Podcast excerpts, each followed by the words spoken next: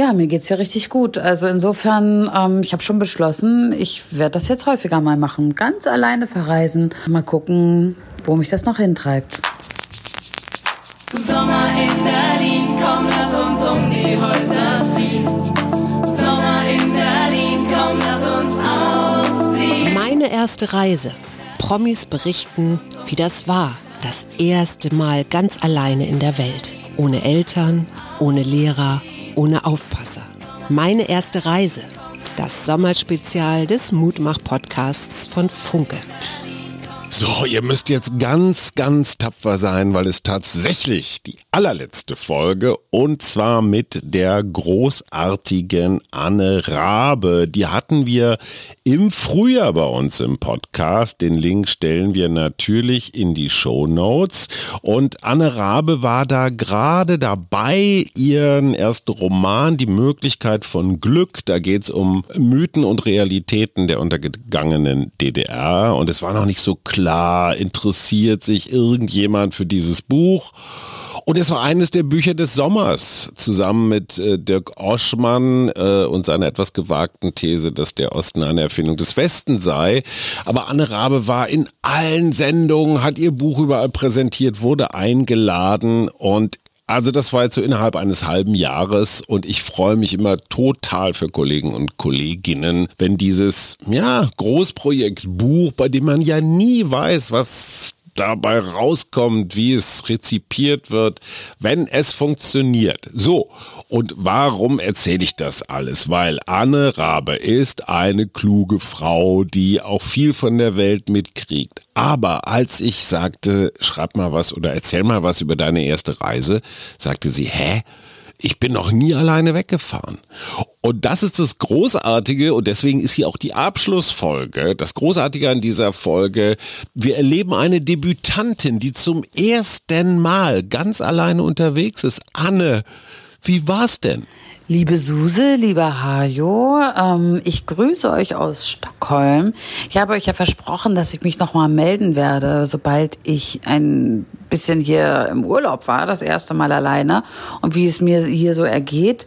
Und ich muss sagen, ja, ähm, seltsam, dass ich das noch nie zuvor gemacht habe. Es ist großartig. Wenn ich auch am ersten Tag ein bisschen einsam war und nicht so richtig wusste, was ich jetzt tun soll und wofür ich hier bin. Ähm, aber ich habe dann einfach gesagt, gut, dann machst du jetzt das, was Touristen machen, die du sonst immer so gesehen hast. Ähm, du läufst jetzt rum und machst von allem Fotos. Und dann habe ich eine Stadtrundfahrt gemacht und ähm, solche Sachen eben. Und habe dann natürlich auch ja wieder angefangen, ein bisschen zu arbeiten und ein bisschen zu tricksen und ähm, mir Interviewpartner zu suchen, über die ich hier, mit denen ich hier sprechen kann über Entwicklungen in der schwedischen Gesellschaft. Aber ja, also es geht mir fantastisch. Ich äh, nutze die Zeit und ähm, wenn ich das Gefühl habe, ich, ich biege doch wieder Richtung Social Media ab, dann, dann mache ich immer irgendeinen Quatsch und fahre irgendwo hin und schaue mir irgendwas an. Und das ist natürlich auch einfach eine wunderbare Stadt, in der es sich richtig gut Urlaub machen lässt, weil es hier viel zu sehen gibt und ja, das Wetter super ist, ich eine tolle Aussicht habe von meinem Balkon auf lauter Leute. Anne Rabe ganz allein in Stockholm. Und sie hat auch schon gleich so Guerilla-Sachen erlebt, also so mit Land und Leuten connecten. Anne erzählen, Nachtrag 1. Und ein kleiner Tipp noch, wenn man mal ein bisschen was über die Gesellschaft lernen will, in der man sich so bewegt, wenn es eine andere ist, dann ähm, empfehle ich total, dass man irgendwo mit einem Bus, mit einem Reisebus oder so liegen bleibt. Das ist großartig. Das habe ich gestern erlebt, wie anders dann Menschen reagieren oder mit, mit dieser Situation umgehen, ähm, es ist fantastisch. Also sehr, sehr große Empfehlung. Schraubt einfach mal irgendwie eine Radkappe ab bei euch, wenn ihr mal irgendwo unterwegs seid. Äh, ich will ja nicht klug scheißen, aber wenn man statt der Radkappe eine Radmutter nimmt, soll es ja wirkungsvoller sein, allerdings auch deutlich riskanter. Und äh, weil die Anne immer noch so im Reiserausch ist, im Reisefieber, hat sie noch einen Nachschlag. Und noch ein Tipp an alle Frauen und Mütter, die ähm, natürlich vollkommen unverhältnismäßig und völlig zu Unrecht ein schlechtes Gewissen haben, wenn sie dann merken, dass sie eigentlich auch ganz gerne alleine sind und ihnen das sehr gut tut.